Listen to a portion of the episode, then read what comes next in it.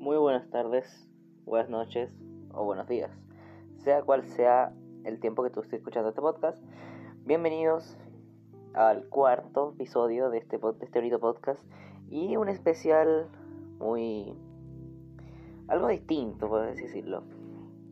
Entonces, sean todos bienvenidos al podcast Tazas de Café con Insomnio. Sé que he estado mucho tiempo fuera, sé que no he subido episodio hace probablemente ya dos meses ya corriendo los tres meses. Pero bueno, está ausente, me quise tomar un descanso, muy bien con las cosas de, de clase.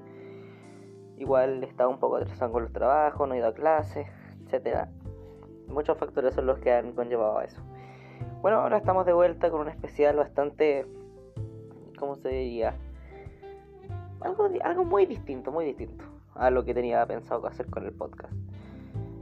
Hoy día vamos a tratar un tema que bastante... No es un tema, el episodio no va a ser largo, va a ser cortito, la verdad. Pero va a ser un cuento. voy a leerles un cuento, en cual fue escrito por mí. Y bueno, eso más que nada. Espero lo disfruten. Espero lo entiendan igual un poco. Eh, eso. Vayan a buscar algo para comer, algo para tomar. Yo tengo aquí mi cafecito y aquí empieza el cuarto episodio de Tazas de Café con Insomnio. Disfrútenlo.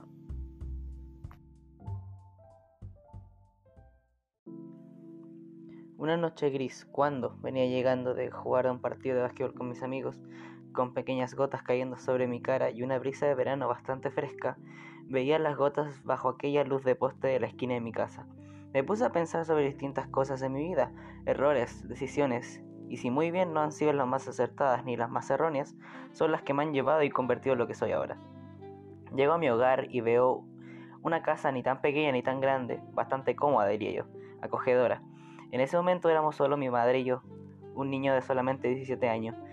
Mi madre siempre me decía que yo era más independiente que el resto de mis amigos, que obvio ella conocía.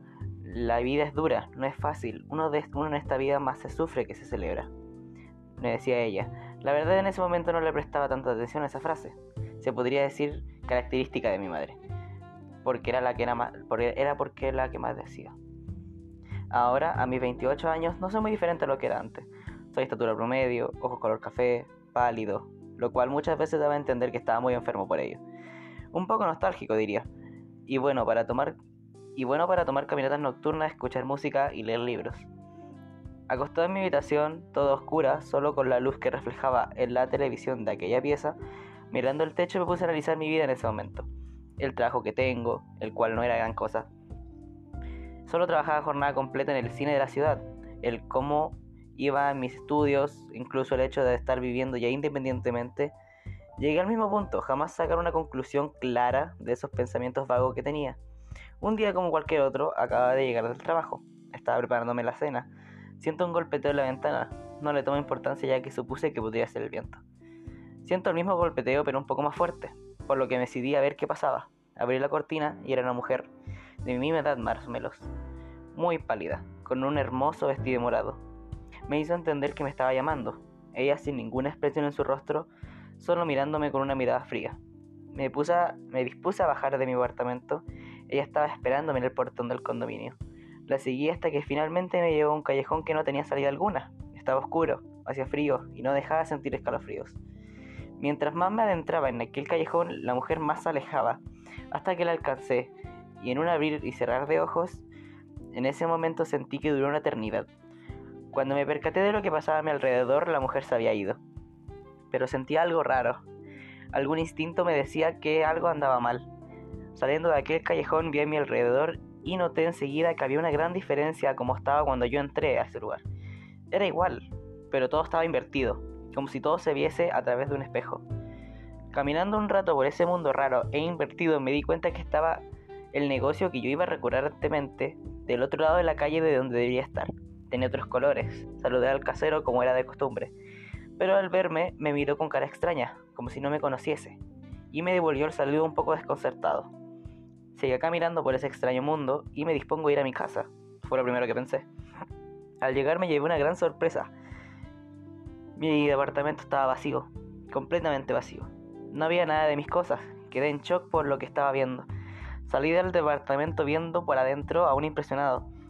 Se acerca una chica que resulta ser mi vecina. Ella me saluda y me pregunta que si andaba perdido o que si necesitaba ayuda. Yo la conocía a ella, pero pareciera que a mí, ella a mí no. Me fui de ahí con un sentimiento muy desagradable y aún confuso porque no entendía nada.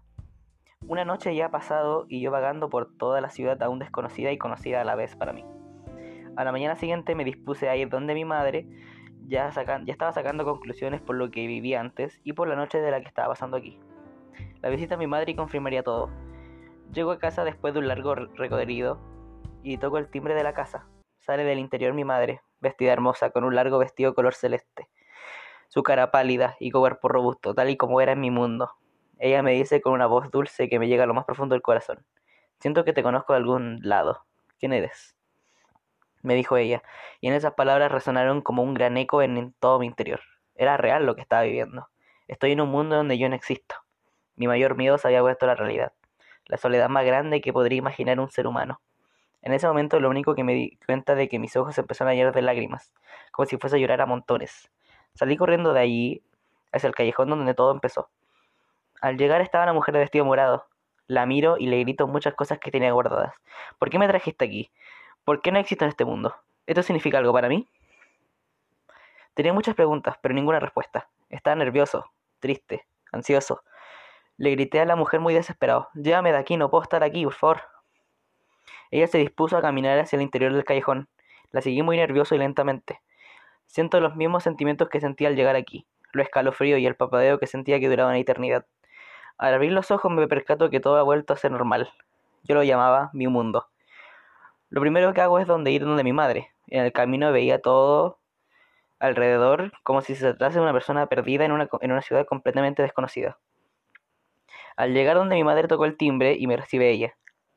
Esta vez con el mismo modelo de vestido de mi madre del otro mundo, que era como le decía, pero era de color rojo, casi pasando a burdeo. Siento que Siento como me dice, Hijo, ¿cómo estás? Te ves muy pálido, que de costumbre. ¿Pasó algo? Eres muy agitado. No le respondí nada. Solo fui corriendo a abrazarla con todas mis fuerzas, mientras que mis ojos se llenaban de lágrimas. La abracé como por diez minutos. Y esa fue la visita de mi madre, sin ninguna palabra, pero con muchos sentimientos encontrados. Al llegar a mi casa, me encontré a mi vecina. Me saluda muy felizmente y yo se le devolví con el mismo entusiasmo. Entré a mi departamento y el alivio que sentí al entrar y ver todo fue muy grande. Entré y lo único que hice fue poner mi pijama y acostarme. Al acostarme en mi cama, mi cabeza se repetía una y otra vez las mismas preguntas, las dudas que me surgieron al visitar ese mundo. ¿Qué era lo que pasaba allí? ¿Por qué yo, por qué estaba yo ahí si yo no existía en ese mundo? No dejaba de atormentarme con esas preguntas, pero me dije que no me referiría al tema nunca más. Voy a dormir porque mañana será otro día.